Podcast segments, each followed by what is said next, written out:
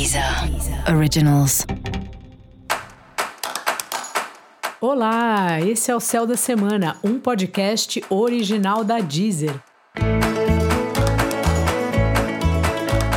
Eu sou Mariana Candeias, a Maga Astrológica, e esse é o episódio especial para o signo de Capricórnio. Eu vou falar agora da semana que vai, do dia 8 ao dia 14, para os capricornianos e para as capricornianas. Salve cabra, como é que tá?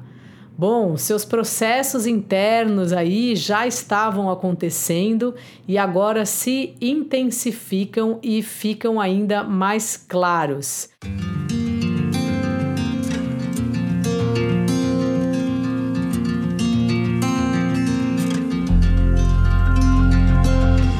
Você está numa fase assim, bem mergulhado, bem mergulhada nas suas próprias transformações, percebendo o que está morrendo, o que não faz mais sentido para você, percebendo o que precisa ser ajustado ou de fato deixado para trás.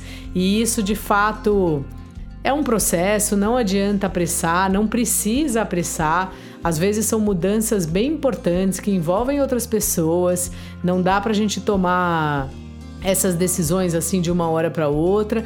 Então respira fundo e acredite em mim que essa é uma semana que vai trazer alguma clareza para você em relação a essas coisas que você tem vivido aí na sua intimidade. Os amigos, as amizades estão super fortalecidas e eles parece que te convidam aí para ir num curso, para ir numa vivência, para ir numa palestra, num trabalho espiritual, ou te emprestam um livro, sugerem: "Ah, assiste esse vídeo aqui, aceite, vai experimentar o que a vida tá te proporcionando, tá te mostrando". Às vezes, numa dessas, né, principalmente quando a gente está num estado de reflexão, como é o seu caso, vale a pena a gente ouvir um, um curso de alguém, uma palestra de alguém, um vídeo de alguém. Às vezes, uma frase que aquela pessoa fala é, faz com que a gente, como dizia antigamente, caia a ficha, né? É como se uma frase nos ajuda a gente perceber onde a gente está, o que que no fim é o que a gente quer e o que não é. Então é uma fase ótima para você procurar esse tipo de, de ajuda, vamos dizer assim, nessas palestras, nessas filosofias de vidas, nessas linhas espirituais. Você pode ir só para fazer uma visita, não precisa ter compromisso nenhum. E às vezes numa fala dessas você de fato consegue desdar um nó que estava lá bem apertado, porque você ouviu alguma coisa de fora que se encaixou aí na sua história. É muito difícil a gente ficar sozinho elaborando a nossa vida. Por isso que existem os psicólogos e tudo mais.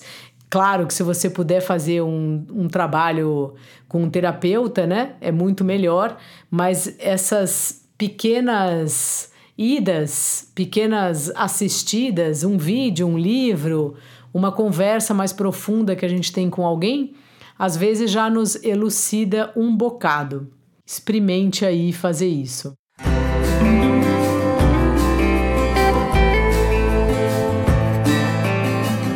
No relacionamento afetivo, você não está enxergando muito o outro, mesmo você sabendo que o outro é muito importante para você, assim.